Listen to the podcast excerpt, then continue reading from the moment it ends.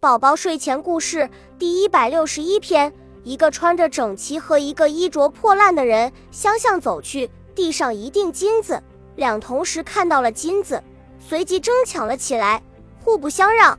衣着整齐的人说：“这金子是我的。”衣衫破烂的人说：“是我先看到的，这金子应该是我的。”路过的人看到两人争抢，无不指责穿衣整齐的人。他们认为，既穿着这么整齐，一定是有钱的人；那个衣衫不整的邋遢人，一定是一个穷人。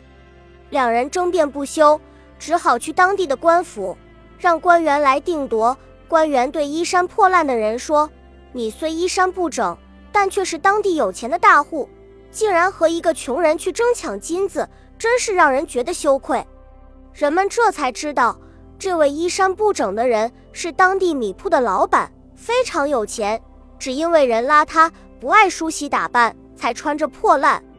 而那位穿衣整齐的人是一位贫穷的人，这锭金子是他因母亲生病四处借来的，不料丢在了路上。人虽贫穷，但却不忘打理自己。最后，官员把金子还给了这位衣着整齐的人。人们这才意识到，外表看到的不一定是真的。